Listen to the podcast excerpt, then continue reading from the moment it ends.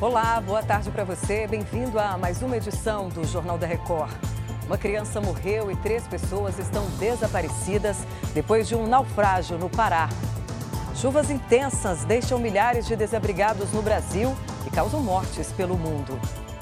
É agora no Jornal da Record. Morreu nesta manhã a torcedora do Palmeiras, ferida em uma confusão no jogo entre o Clube Paulista e o Flamengo no sábado. A Beatriz Casadeira acompanha esse caso e tem as informações. Oi, Beatriz. Boa tarde. Gabriela Nelly, de 23 anos, não resistiu.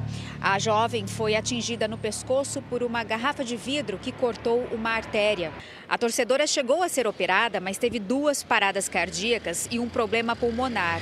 Gabriela estava na fila para entrar no estádio quando começou uma confusão entre as torcidas organizadas do Palmeiras e do Flamengo.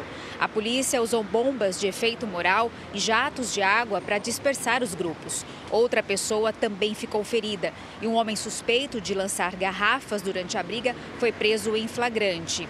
De São Paulo, Beatriz Casadei. Absurdo essa selvageria. Obrigada, Beatriz.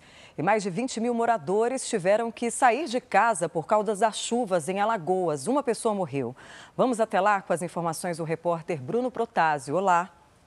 Olá, Patrícia. Mais de 30 cidades estão em situação de emergência por causa dos temporais. O decreto do governo federal tem o objetivo de facilitar a liberação de verbas para a compra de cestas básicas, água, colchões e mantimentos em geral para auxiliar as famílias afetadas pelos estragos. Hoje, vários bairros que ficam às margens da Lagoa Mundaú, em Maceió, ainda estavam alagados, mas a expectativa é de que a chuva comece a diminuir a partir desta segunda-feira.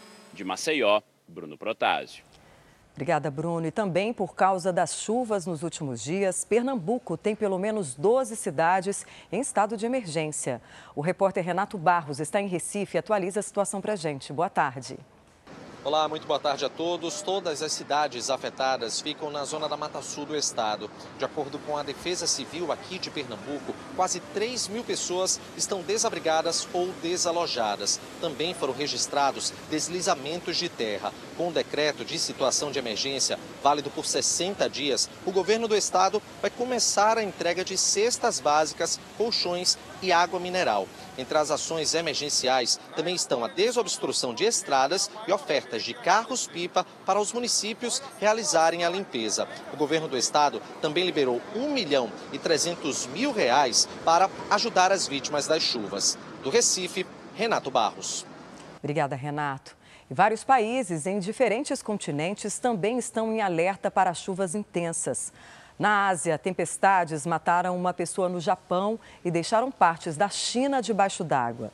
Na Índia, a capital Nova Delhi registrou o maior nível de chuva em 40 anos. Mais de 20 pessoas morreram. Em Nova York, nos Estados Unidos, pelo menos uma pessoa morreu nas enchentes.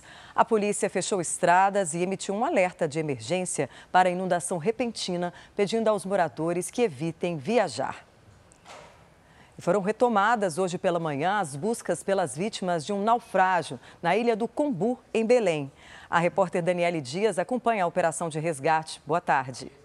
Boa tarde, Patrícia. Um bebê de seis meses morreu nesse acidente. As nove pessoas que estavam a bordo eram da mesma família. Pela manhã, as equipes de buscas procuravam por três passageiros que ainda seguiam desaparecidos. As causas do naufrágio estão sendo apuradas. O acidente foi no Rio Guamá, quando o barco retornava da Ilha do Combu para a parte continental de Belém. O bebê chegou a ser socorrido, mas infelizmente não resistiu. De Belém, Daniele Dias.